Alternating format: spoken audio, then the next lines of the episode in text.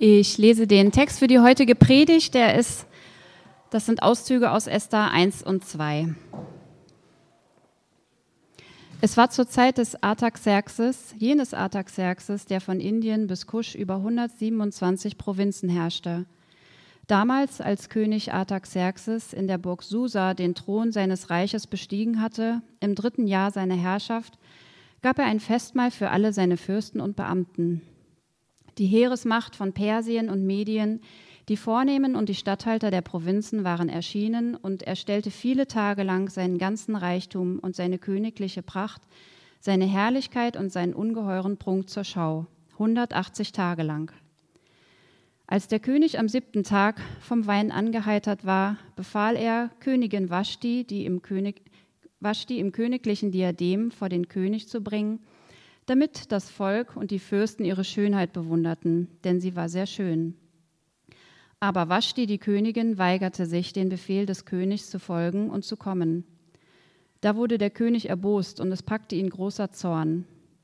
Da sagten die Pagen des Königs, man sollte für den König junge Mädchen suchen, die sehr schön sind. In der Burg Susa lebte ein Jude namens Mordechai. Mordechai war der Vormund von Hadassah, der Tochter seines Onkels, die auch Esther hieß. Sie hatte keinen Vater und keine Mutter mehr. Das Mädchen war von anmutiger Gestalt und war sehr schön. Nach dem Tod ihres Vaters und ihrer Mutter hatte Mordechai sie als seine Tochter angenommen. Als der Befehl und Erlass des Königs bekannt wurde, brachte man viele Mädchen zur Burg Susa und gab sie in die Obhut Hegais. Auch Esther wurde in den Königspalast geholt und Hegai, dem Aufseher der Frauen, übergeben. Esther hatte nichts von ihrem Volk und ihrer Abstammung erzählt, denn Mordechai hatte sie angewiesen, nichts davon zu sagen. Der Reihe nach wurden alle Mädchen zu König Artaxerxes geholt. Zuvor waren sie, wie es für die Frauen Vorschrift war, zwölf Monate lang gepflegt worden, denn so lange dauerte ihre Schönheitspflege. Sechs Monate Myrrenöl und sechs Monate Balsam und andere Schönheitsmittel der Frauen. Dann gingen die Mädchen zum König und alles, was sie sich aus dem Haus der Frauen wünschten, gab man ihnen in den Königspalast mit. Am Abend gingen sie hinein und am Morgen kamen sie zurück und wurden in den zweiten Frauenpalast gebracht. Sie durften nicht mehr zum König gehen, außer wenn der König Gefallen an ihnen gefunden hatte und sie ausdrücklich rufen ließ. Eines Tages war Esther an der Reihe, zum König zu gehen. Sie wollte nichts mitnehmen, außer was der königliche Eunuch Hegai, der Aufseher der Frauen, ihr nahelegte. Esther aber gefiel allen, die sie sahen. Und der König liebte Esther mehr als alle Frauen zuvor, und sie gewann seine Gunst und Zuneigung mehr als alle anderen Mädchen. Er setzte ihr das königliche Diadem auf und machte sie anstelle Waschtis zur Königin. Schönen guten Morgen. Ich bete mal zum Beginn der Predigt. Himmlischer Vater, vielen Dank für diesen Moment, äh, wenn auch so hier in den Raum äh, Ruhe einkehrt und vielleicht auch unsere Gedanken, unser Kopf so langsam ein bisschen zur Ruhe kommt, unser Herz ein bisschen zur Ruhe kommt.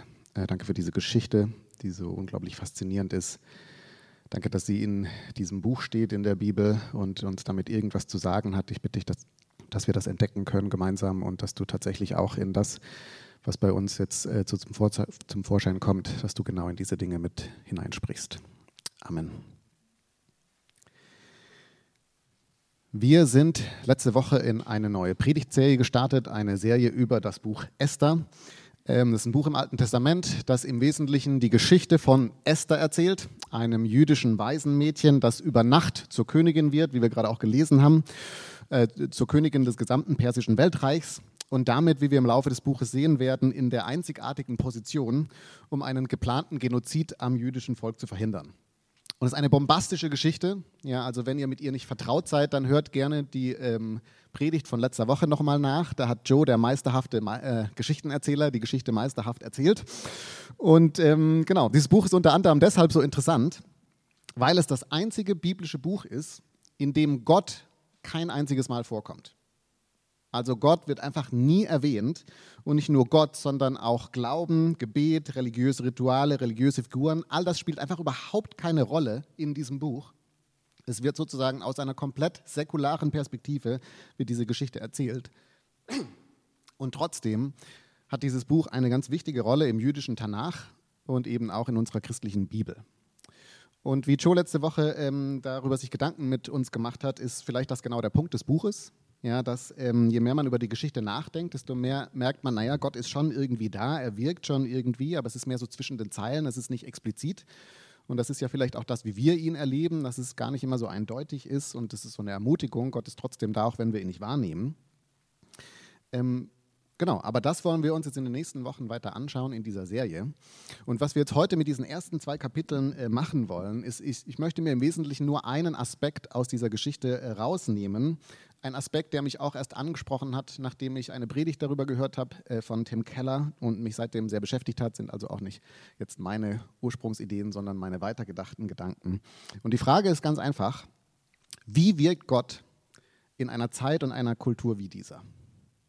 Wie wirkt Gott in einer Zeit und einer Kultur wie dieser? Und was ich damit meine, ist im Wesentlichen, dass wenn wir uns diesen Text jetzt mal so ein bisschen anschauen und uns da reindenken, dann kommt uns da eine ganz traurige menschliche Kultur entgegen, würde ich sagen.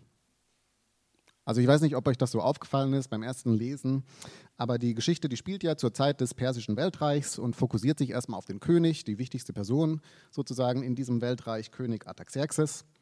Und jetzt wird uns berichtet, im dritten Jahr seiner Thronbesteigung hat der Mann nichts Wichtigeres zu tun, als ein riesiges Fest zu schmeißen für alle anderen Männer um ihn herum, ja, also seine Arbeitskollegen und so, die mit denen er zu tun hat, und ihnen unter die Nase zu reiben, wie toll er ist. Ja, das ist das Anliegen des Festes. Er möchte einfach seinen ganzen Reichtum präsentieren, alles, was er hat, seinen Prunk, alles. Und er hat ja so viel, dass es 180 Tage dauert. Ja, also 180 Tage lang wird allen anderen Männern demonstriert, ich bin schon der Geilste. Ja. Und als er dann nach 180 Tagen nichts mehr hat äh, zu präsentieren, geht das Fest einfach nochmal weiter. Dann kommen nochmal extra sieben Tage, weil er denkt so, war es noch nicht, ja, sind noch nicht überzeugt, muss nochmal was Geileres zeigen. Ich habe nochmal etwas, ich besitze nochmal etwas, denkt er sich dann, ich besitze nämlich eine Frau. Und diese Frau, die ist ja auch unglaublich schön, ja, die ist super sexy, also so die sexuellen Untertöne sind schon hier, da und werden immer expliziter im Laufe des Buches. Also lässt er diese Frau zu sich rufen, damit, Vers 11, die Volk, das Volk und die Fürsten die Schönheit dieser Frau bewundern. Tolle Vision, ja, also unglaublich kreativ. Und ähm, die Königin, eine Frau namens Vashti, die macht das dann aber nicht mit. Aus sehr nachvollziehbaren Gründen. Ja, also wer will schon gerne als Stück heißes Fleisch von lauter besoffenen Männern begafft werden? Aber das ist dann riesiger Eklat. Der König ist brüskiert und alle anderen Männer im Raum schlagen sofort Alarm. Hier ist was ganz Gefährliches passiert. Ja, eine Frau hat ihrem Mann widersprochen. Wenn das jetzt Kreise zieht, dann, dann widersprechen auch unsere Frauen uns zu Hause. Das geht ja gar nicht. Also wird direkt ein Gesetz erlassen, ein Gesetz, damit dieser Königin alle Rechte entzogen werden, die in die Wüste geschickt wird. Ein Gesetz wird verabschiedet, damit keine Frau das je nachmacht, was hier gerade passiert ist. Ja, also die Männer sind unglaublich gefährdet. Das heißt, Kapitel 1 ist eine Reihe besoffener Männer, von denen einer jetzt demonstrieren muss, dass er der Größte, der Geilste ist, indem er seinen ganzen Reichtum, seinen ganzen Erfolg, seine ganze Karriere vor allen anderen präsentiert. Und es ist eine Reihe besoffener Männer, die einerseits Frauen so gerne als Sex- und Besitzobjekte behandeln, aber andererseits unglaubliche Angst haben davor, dass diese Objekte ein Eigenleben entwickeln und so ein Gegenüber sein könnten und schieben Panik und es wird direkt per Gesetz verboten. Bis hierhin würde ich jetzt mal so sagen, ist das jetzt kein Vorzeigemoment für die menschliche Spezies. Und das wird dann aber noch krasser. Denn in Kapitel 2 wird jetzt diesem König bewusst, dass er ja keine Königin mehr hat. Und wie sieht denn das aus? Ja. Also haben seine Berater eine glorreiche Idee. Sie sagen ihm, naja, was wir machen, ist, wir sammeln jetzt alle jungen Mädchen zusammen in, unserem, in deinem Reich. Und zwar alle Mädchen, die sehr schön sind. Es wird mehrfach betont. Vers 2, Vers 3, über Esther nochmal. Und jetzt verbringst du einfach mit all diesen Mädchen eine Nacht. Und welche dir dann am besten gefällt, überleg mal in welchem Hinsicht, die wird dann Königin. Findet der König natürlich einen super Vorschlag, ja, macht er ganz gerne. Und so werden dann laut Kommentaren bis zu 1000 Frauen, junge Frauen, Mädchen, man weiß nicht so ganz, wie alt sie waren, in den, Fre in den Frauenpalast eingeladen, wo sie dann erstmal, weiß nicht, ob das aufgefallen ist, ein Jahr lang sich einer Schönheitspflege unterziehen müssen. Ein Jahr lang werden sie aufgepäppelt sozusagen, weil das, wie sie aussehen, war offensichtlich nicht gut genug, bevor sie dann eine Nacht mit dem König verbringen dürfen. Und diese eine Nacht und der Blick eines alten, naja, nicht Weisen, aber trotzdem eines Mannes, ja, entscheidet jetzt über die Frauen, wie viel sie wert sind oder nicht wert sind. Weil wenn er sie so lala fand, dann wurden sie zurückgeschickt in den Frauenpalast. Der König hatte ja mit ihnen geschlafen, also durfte sonst kein Mann mehr, das wäre ja furchtbar. Aber sie haben den König auch nie wieder gesehen, weil der wollte sie ja nicht, also waren sie einfach stuck für den Rest ihres Lebens in diesem Frauenpalast. Fand er sie einigermaßen gut, hat er sich überlegt, naja, die kommt auf meine Shortlist, ja, die wird schon ab und zu mal eingeladen, wenn ich Lust habe auf den Typ Frau. Fand er sie richtig toll, wurden sie zu einer seiner Frauen. Und plötzlich waren sie richtig wertvoll. Ja, weil jetzt durften ihre Kinder miterben. Also auf einmal war sie eine der, der, der, die mitgelebt haben im Königspalast und die Kinder haben irgendwelche Erbteile bekommen. Und dann gab es schließlich noch die eine, die ihm so richtig den Kopf verdrehen würde. Und die wurde jetzt zur Königin, zur zweitwichtigsten Frau des ganzen Weltreichs. Eine Nacht und der Eindruck eines Mannes entscheidet darüber, die sexuelle Performance dieser Frau entscheidet darüber, was so ihr Wert ist in dieser Gesellschaft. Und wie Kapitel 2 dann ausgeht, ist, dass Esther dieses Glück zuteil wird, dass sie die schönste ist, die ihn am meisten beeindruckt. Aber so weit sind wir noch nicht. Wo wir bis hierhin sind, ist, finde ich, das doch sehr traurige Porträt einer menschlichen Kultur, oder nicht? Also es wird ja selbst in diesen kurzen Erzählungen deutlich, dass das Wichtigste für einen Mann in diesem Kontext seine Errungenschaften waren. Seine Karriere, wie viele Frauen er erobert hat, wie viel Geld er verdient hat. So die ganzen Statussymbole, die man so zeigen konnte, das war offensichtlich das Wichtigste an einem Mann. Darüber hat er sich definiert. Und das Wichtigste an einer Frau war ganz offensichtlich ihr Aussehen und ihre sexuelle Attraktivität und wie sie auf Männer wirkt. Darüber wurden Frauen ganz offensichtlich definiert. Darin bestand ihr Wert. Und wir lesen die Geschichte heute und denken so, wow, das ist ja furchtbar. Ja. Also wie primitiv und überholt ist das denn? Wie gut, dass das mit uns heute so gar nichts mehr zu tun hat. Ja. Also klar, wir haben auch Casting-Shows, in denen teilweise schon 16-jährige Mädchen sich präsentieren dürfen und allein aufgrund ihres Aussehens beurteilt werden, wie wertvoll sie sind sozusagen. Und ja, wir haben auch so ein paar Geschichten aus der Musikszene, die gerade zum Vorschein kommen, wo eigentlich erschreckend Ähnliches passiert wie hier in der Geschichte, nämlich dass Frauen teilweise auch gegen ihren Willen zur Lustbefriedigung eines männlichen Stars eingesammelt werden. Aber da sagen wir, das sind Einzelfälle, ja, das ist alles Einzelfälle. Also unsere Gesellschaft funktioniert ja ganz anders, wir sind ganz anders drauf. Ich weiß nicht, wie es euch geht. So im ersten Moment hatte ich den Eindruck, das ist ganz weit weg von uns und im zweiten Moment dachte ich, es ist doch ganz schön nahe an uns dran. Und zwar auf einer sehr viel, vielleicht nochmal viel grundsätzlicheren Ebene. Denn ist es nicht so, ist es nicht so, dass wir heute auch in einer Kultur leben, die uns letztendlich sagt, du bist, was du vorweisen kannst. Du bist, was du zeigen kannst nach außen sozusagen. Du bist dein Aussehen, Du bist deine Karriere, du bist deine Skills, du bist dein Netzwerk, du bist dein Einsatz für bestimmte Themen, die gesellschaftlich wichtig sind, du bist deine sexuelle Attraktivität. Ja, das sind die Dinge, die dir Wert geben. Danach wirst du auf jeden Fall bewertet. Danach gehen andere Menschen mit dir um. Und das heißt, du kannst dich gut fühlen und du wirst dich gut fühlen, wenn du in diesen Bereichen was anzubieten hast. Und du wirst dich richtig schlecht fühlen, wenn du in diesen Bereichen nicht mithalten kannst. Das ist doch letztendlich auch unsere Kultur, oder nicht? Worauf es letztendlich ankommt, sind diese Faktoren. Also zu wem schauen wir denn auf als Kultur? Wer hat denn bei uns das Sagen? Wer darf uns denn influenzen sozusagen? Ja, bei wem denken wir alle, die haben es geschafft? Das sind heute, finde ich, bei uns als Kultur insgesamt ganz genauso wie damals die besonderen Leute sozusagen. Die besonders schönen, die besonders erfolgreichen, die besonders reichen, die besonders Intelligenten. Das sind die Menschen, zu denen wir aufschauen. Und das finden wir jetzt im Raum wahrscheinlich auch gar nicht gut. Also wir sind ja wahrscheinlich schon so, dass wir denken, naja, das ist ja, darum geht es ja eigentlich nicht im Leben und so weiter. Und vielleicht denkt ihr an der Stelle auch, okay, ja, solche Leute gibt es. Ich kenne auch vielleicht ein paar in meinem Freundeskreis, wo es wirklich nur darum geht, wie viel Geld mache ich und mit wem bin ich zusammen oder was auch immer. Aber ich bin das nicht. Worauf ich mich dann ehrlich gefragt habe, ist das wirklich so? Also können wir uns dem wirklich so entziehen, dass das eigentlich die Grunddynamik unserer Kultur ist? Also mal ganz ehrlich, wonach beurteilen wir denn, ob Menschen erfolgreich sind? Ob die was geschafft haben im Leben oder nicht? Ob die irgendwie eine wichtige Rolle spielen oder nicht? Oder auch Organisationen, Dinge, wonach beurteilen wir, ob was erfolgreich ist? Zum Beispiel wir hier im Kirche. Wir würden ja auf jeden Fall sagen, es geht um ganz andere Dinge als solche äußere Merkmale und äußerlichen Erfolg. Aber jetzt mal ganz ehrlich, wonach beurteilen wir, ob das, was wir gerade machen, erfolgreich ist oder nicht? Naja, also ein Impuls ist auf jeden Fall zu zählen. Wie viele Leute waren im Gottesdienst? Wie viel Geld wird gerade gespendet? Und was für Leute sind im Gottesdienst? Sind die irgendwie interessant? Ja, sind das interessante Leute oder nicht? Danach machen wir es dann doch vielleicht erstmal intuitiv fest. Äußere Kriterien.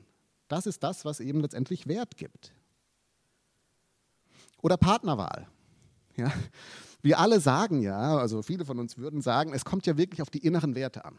Ja, also wenn man sich einen Partner, Partnerin aussucht, ist ja ganz wichtig, wie die so im Herzen drin sind, drauf sind und so, welcher Charakter. Aber in der Realität und ganz ehrlich läuft es doch so, dass man vielleicht so zehn Leute im Blick hat, wo man denkt, vielleicht und dann selektiert man aber erstmal sowieso nur die aus, die bestimmte äußerliche Dinge haben, nämlich bestimmtes Aussehen, bestimmten vielleicht Karriere oder zumindest bestimmte Themen, für die sie sich einsetzen. Und von den drei, die dann übrig geblieben sind, wo das Äußere stimmt, da hofft man dann verzweifelt, die haben auch noch irgendwie Charakter jetzt. Ja.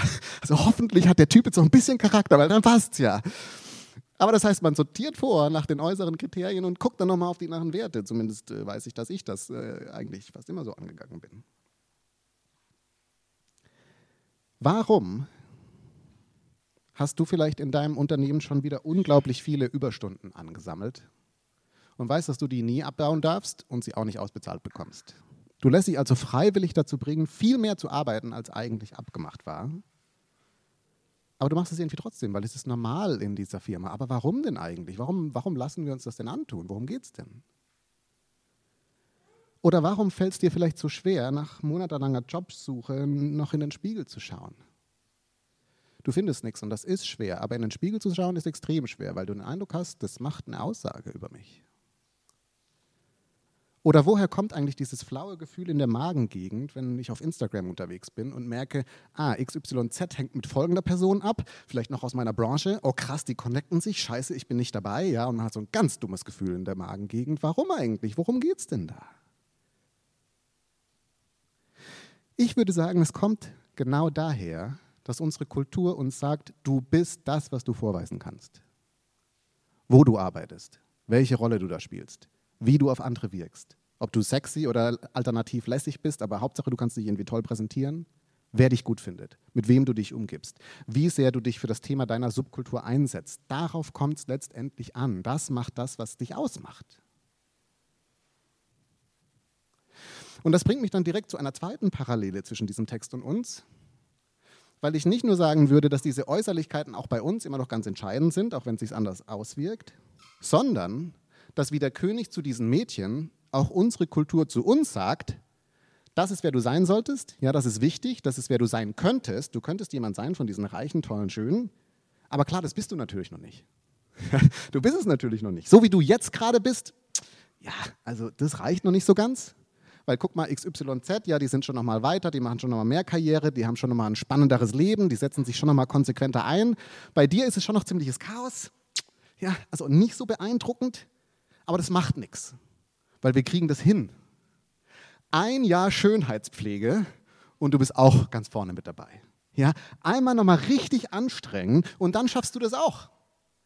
Und dann feiern wir dich und dann kannst du dich richtig gut fühlen. Du bist quasi kurz vorm Durchbruch. Ich weiß nicht, ob euch das schon mal aufgefallen ist, aber wir sind quasi immer kurz vorm Durchbruch. Ja. Es ist so eine zweite Parallele, oder nicht?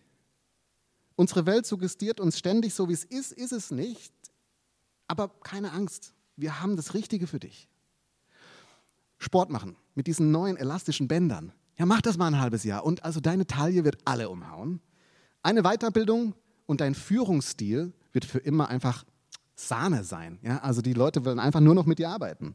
Eine Yoga-Retreat und du hast diese innere Ruhe. Und die Leute gucken dich einfach an und denken, wow, ist der entspannt. Dabei hast du voll viel Stress, aber du bist entspannt. Ja? Das wird schon. Ganz viele Beauty-Treatments, ganz viel Schönheitspflege, die uns angeboten wird, für 699 jetzt im Angebot, kannst auch du ganz oben mitspielen. Das heißt, ich finde, unsere Welt, die hält uns quasi permanent in einem Zustand, den man beschreiben könnte als unzufrieden, aber hoffnungsvoll. Ja. Unzufrieden, aber hoffnungsvoll. Wir haben sowas im Kopf, wer wir sein sollten und könnten, und wir sind so kurz davor. Und deswegen jagen wir dem immer hinterher und sagen, wenn ich dann erstmal dort bin, diese Position habe, diese Figur, diese Klarheit im Leben, dann habe ich es geschafft. Also ich bin hoffnungsvoll, ich weiß, wie ich hinkomme. Ja, von daher ist alles super. Und wir strampeln uns ab. Wir sind so ein bisschen wie dieses äh, Nashorn auf dem Laufband, was ihr in, vorne auf der ersten Seite, was ich abgedruckt habt, quasi ein Nashorn, das auf dem Laufband ist und so ein Bild von einem Einhorn neben sich hat. Und wir rennen die ganze Zeit, ja wie das Nashorn, weil uns das Versprechen gemacht wurde, wenn du lange genug läufst, dann wirst du zum Einhorn. Ja? Und implizit dabei ist natürlich, das Einhorn zu sein ist besser. Ja, also Nashorn ist schon okay, aber hey, guck dir das Einhorn an, ist schon mal eine Nummer besser. Ja, wir versuchen jemand zu sein, den wir denken, der wir sein sollten, aber vielleicht sind wir das gar nicht. Und sind dabei unsere härtesten Antreiber. Wir sind dabei unsere eigenen Sklaven. Ich will das nur ganz kurz thematisieren, darüber könnte man ganz viel sprechen, aber Byung-Chul Han, vielleicht kennt ihr den, ein Philosoph hier aus Berlin, hat äh, vor ein paar Jahren ein Buch geschrieben mit dem Titel Müdigkeitsgesellschaft und er bringt das folgendermaßen auf den Punkt. Ich lese das mal ganz kurz vor. Er schreibt, die Arbeits- und Leistungsgesellschaft ist keine freie Gesellschaft. Sie erzeugt neue Zwänge. Die Dialektik von Herr und Knecht führt am Ende nicht zu jener Gesellschaft, in der jeder ein Freier ist, der auch zu einer Muße fähig werde. Sie führt vielmehr zu einer Arbeitergesellschaft, in der der Herr selbst ein Arbeitsknecht geworden ist. In dieser Zwanggesellschaft führt jeder sein Arbeitslager mit sich. Die Besonderheit dieses Arbeitslagers ist, dass man Gefangener und Aufseher, Opfer und Täter zugleich ist. So beutet man sich selbst aus. Dadurch ist die Ausbeutung auch ohne Herrschaft möglich. Mit anderen Worten, wir haben uns nicht mehr Leute, die uns sagen, was wir machen sollen. Wir treiben uns selber in den Abgrund, weil wir unsere eigenen Herren geworden sind, die aber Ansprüche an uns selbst haben, die wir nie zufriedenstellen können. Und somit sind wir gefangen im ewigen Hamsterrad. Und das ist ja vielleicht so eine Frage, die sich lohnt, mal so mitzunehmen in den Rest des Tages. Von welchen Beauty Treatments versprechen wir uns denn gerade den entscheidenden Schritt? Von welchen Beauty Treatments versprechen wir uns gerade den entscheidenden Schritt? Wo wir merken, das ist nicht gut genug, aber hey, ich weiß, wenn ich das und das mache, dann wird das richtig toll, dann kann ich mich gut fühlen. Oder seid ihr vielleicht in einer Verzweiflung angekommen, weil ihr gemerkt habt, alles, was ich bisher versucht habe, hat mich nicht dahin gebracht. Und es macht sich eine Verzweiflung breit. Was mache ich denn dann, wenn ich ein beschissenes Nashorn bin? Ich glaube, es gibt erstaunlich viele Parallelen in dem, was hier beschrieben wird, zu dem, was wir heute erleben. Und die Realität ist aber, wir können uns dem kaum entziehen. Ja, wir sind ein Stück gefangen, glaube ich, in diesem System, in unserer Kultur. Und das bringt mich jetzt zu meinem zweiten Punkt. Das bringt uns zurück zur Esther. Und denn es gibt Hoffnung. Wie Joe letzte Woche ähm, aufgemacht hat, ist eine entscheidende Frage, die in diesem Buch behandelt wird, ähm, dass Esther eigentlich aus einer Minderheit kommt, ja, sie hat andere Überzeugungen, sie hat andere Werte und lebt jetzt aber in dieser Kultur, die so ganz anders funktioniert. Und eine der großen Fragen, die hier behandelt wird, ist, wie navigiert man das denn? Ja, also wenn ich eigene, andere Vorstellungen, andere Werte habe, aber die Kultur mir ständig was sagen will, ja, wie, wie mache ich das denn? Wie gehe ich denn gut damit um? Und jetzt sind wir so am Ende des zweiten Kapitels angelangt und jetzt könnt ihr ja mal fragen, okay, Esther, wie macht sie es denn bis jetzt? Ja, also ist sie irgendwie, können wir uns das anschauen, ist sie ein Vorbild, wie, wie schlägt sie sich so? Als jemand in einer fremden Kultur? Und die Antwort ist, sie schlägt sich nicht so gut. Ja. Und es ist interessant, wenn man Kommentare dazu liest, dass quasi alle sich einig sind, sie schlägt sich nicht so gut. Egal, ob man eher liberale Kommentare befragt oder eher konservative Kommentare befragt. Alle sagen, was die Frau macht, ist irgendwie problematisch. Weil aus einer feministischen Perspektive ist das natürlich höchst problematisch, was sie hier macht. Ja, also aus feministischer Perspektive gibt es eine Heldin in diesen ersten Kapiteln und das ist Vashti. Vashti steht auf für ihre Überzeugung. Sie lässt sich von Männern nicht objektifizieren und im Zweifelsfall kostet sie das alles, aber sie zieht das durch. sie ist aufgestanden gegen das Patriarchat. Das ist eine Heldin. Esther ist das komplette Gegenteil. Esther macht einfach alles mit, was die Männer von ihr wollen. Und vielleicht war nicht alles sozusagen, also vielleicht wurde sie gezwungen zu manchen Sachen, aber es wird im Text immer wieder betont, dass sie extrem hörig ist. Ihrem Onkel gegenüber, sie macht genau, was der will. Dann diesem Aufseher Hegai steht irgendwo explizit, sie macht genau, was der will. Und beim König, ja, es ist also wirklich, sie trägt komplett, sie spielt komplett rein in das Muster, dass Frauen einfach ein weißes Blatt sind, das Männer nach ihren Vorlieben beschreiben können. Es ist ein Ausverkauf an die toxische Kultur. Sie macht überhaupt, es ist eine Anti-Heldin aus feministischer Perspektive. Und interessanterweise aus konservativer Perspektive sind sich die Leute einig. aus ganz anderen Gründen. Weil aus konservativer Perspektive ist natürlich das, was Esther hier macht, überhaupt nicht vorbildlich. Ja, das ist ja kein moralisches Vorbild. Die Frau steht nicht zu ihrem Glauben, den verschweigt sie die ganze Zeit. Sie ist einfach alles, was ihr vorgesetzt wird, was für eine Jüdin extrem problematisch ist. Es gibt ganz klare Vorschriften, was sie essen sollte und was nicht. Ist ihr egal, sie isst alles. Und dann hat sie natürlich auch noch Sex mit einem Mann, mit dem sie nicht verheiratet ist und der nicht mal ihren Glauben teilt. Ja, also wie geht das? Also ist ja furchtbar.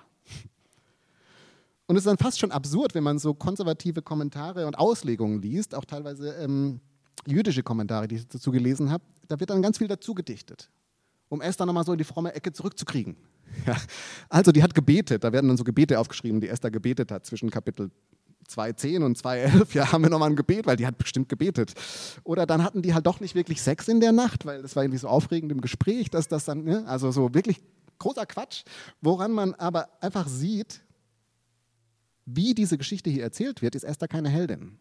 Also aus konservativer Perspektive ganz bestimmt nicht. Sie macht einfach mit, was ihr die Kultur vorgibt. Und ich finde, genau darin steckt jetzt aber so eine erste Ermutigung für uns. Ja, Esther ist einfach mittendrin in dieser Kultur und schwimmt mit und wir sind alle davon irritiert und abgeschreckt. Einer ist davon nicht abgeschreckt. Gott ist davon nicht abgeschreckt. Im Gegenteil. Gott nimmt Esther an die Hand, an seine unsichtbare Hand und er arbeitet mit ihr. Er arbeitet durch sie. Am Ende der Geschichte ist Esther die mutigste Frau im ganzen Reich.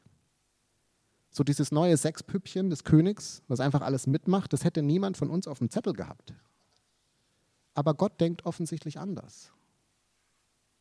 Er nimmt sie da, wo sie ist und geht mit ihr los.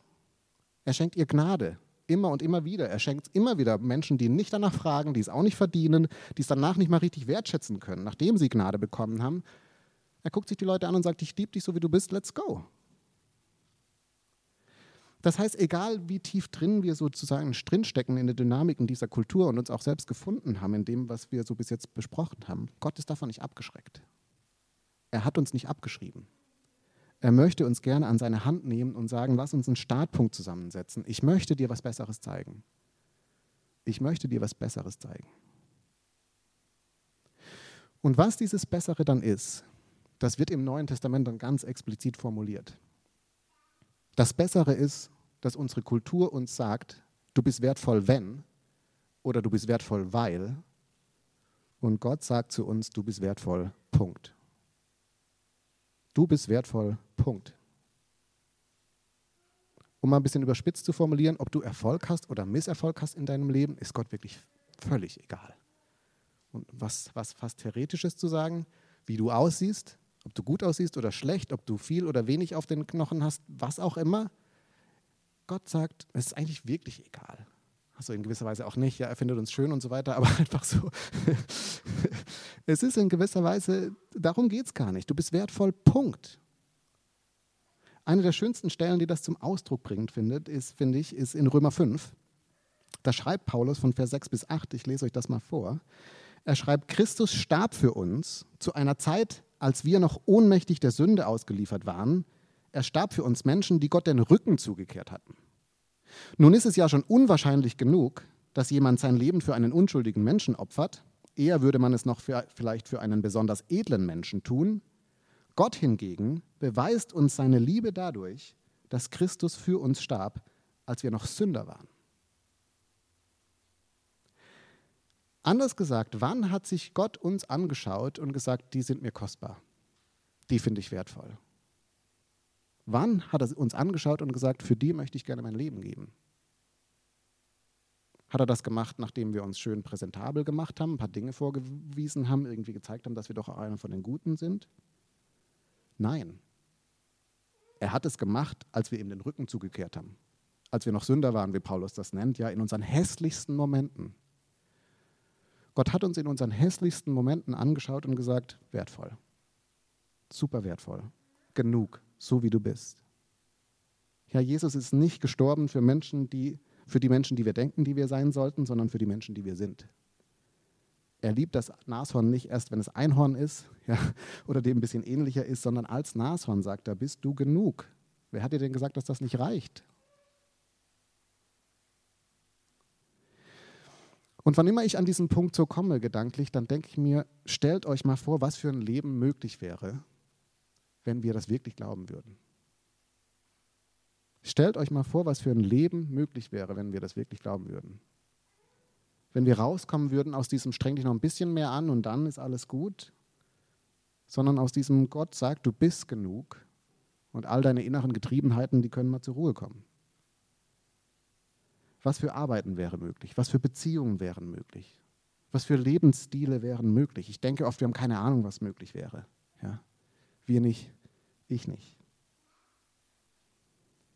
Aber mein Eindruck ist, wenn wir wirklich anfangen wollen, daraus leben zu wollen, dann sind so ein paar Dinge wichtig. Und dazu noch ganz kurz drei Dinge. Das Erste, was, glaube ich, wichtig ist, wenn wir daraus leben wollen, ist Gemeinschaft. Ist Gemeinschaft. Das geht, glaube ich, nur in Gemeinschaft. Das geht nur zusammen. Wenn ich alleine in einer dominanten Kultur etwas anderes leben will, werde ich immer scheitern. Also um ganz simples Beispiel zu machen, was auch ein bisschen was anderes ist. Trotzdem, meine Frau und ich versuchen seit Jahren, das Handy nicht mit, mit ins Schlafzimmer zu nehmen. Ja, und das Handy schläft woanders und äh, wenn wir im Schlafzimmer sind, dann ist das handyfreie Zone und wir schaffen es einfach nicht, obwohl wir es eigentlich beide wollen. Aber wir wollen es immer zu unterschiedlichen Zeiten. also sie will es im Januar und legt das Handy dann drei Tage äh, irgendwo anders hin, aber ich bin schön weiter am Handy und am vierten Tag denkt sie sich, ach, come on, ich will auch wieder am Handy sein. Und im Februar will ich das dann machen und ich lege das Handy weg, aber sie ist am Handy und ich schaffe es einfach nicht, dann äh, länger als vier Tage das durchzuziehen weil der Druck der beherrschenden Kultur sozusagen viel zu groß ist. Ja, ist ja attraktiv und man weiß ja auch, das ist schön, auch wenn man weiß, dass es anders besser wäre. Sowas schafft man nur gemeinsam. Und genau das wollen wir als Projektkirche sein. Wir wollen eine Gegenkultur sein. Wir wollen ein Ort sein, wo man das anders erlebt, wo es eben nicht um diese Dinge geht, die uns wertvoll machen, sondern andere Schwerpunkte gesetzt sind. Ein zweiter Gedanke, was wir brauchen, um das zu machen, ist, ich glaube, wir müssen regelmäßig innehalten und so einen Schritt zurück machen.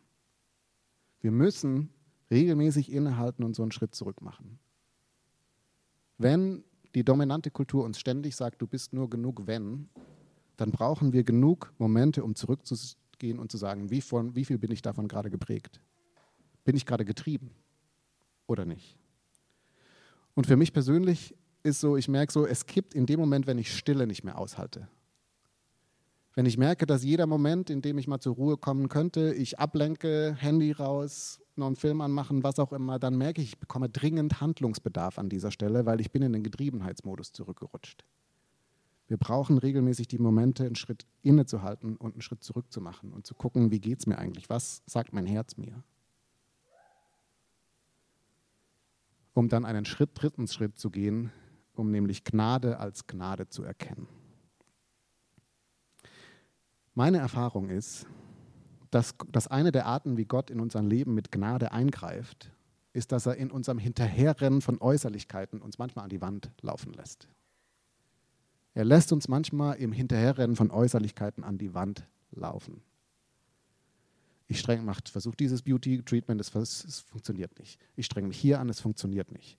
Und was sich so anfühlt, als wo man dann denkt, Gott, warum denn? Ja, also ich wünsche mir doch, dass das klappt. Könnte es eigentlich sein, dass Gott genau das absichtlich zulässt, um uns mal wieder zurückzuholen und zu sagen, was du da machst, das funktioniert nicht. Was du da suchst, das findest du da nicht. Es ist Gnade sozusagen, wenn wir scheitern im Beruf, in der Beziehung, in den sonstigen Dingen, wo wir denken, ah, Beauty Treatment und dann bin ich mit dabei. Es ist seine Gnade, die uns ausbremst manchmal und uns einlässt, loszulassen und was viel Besseres zu entdecken. Amen.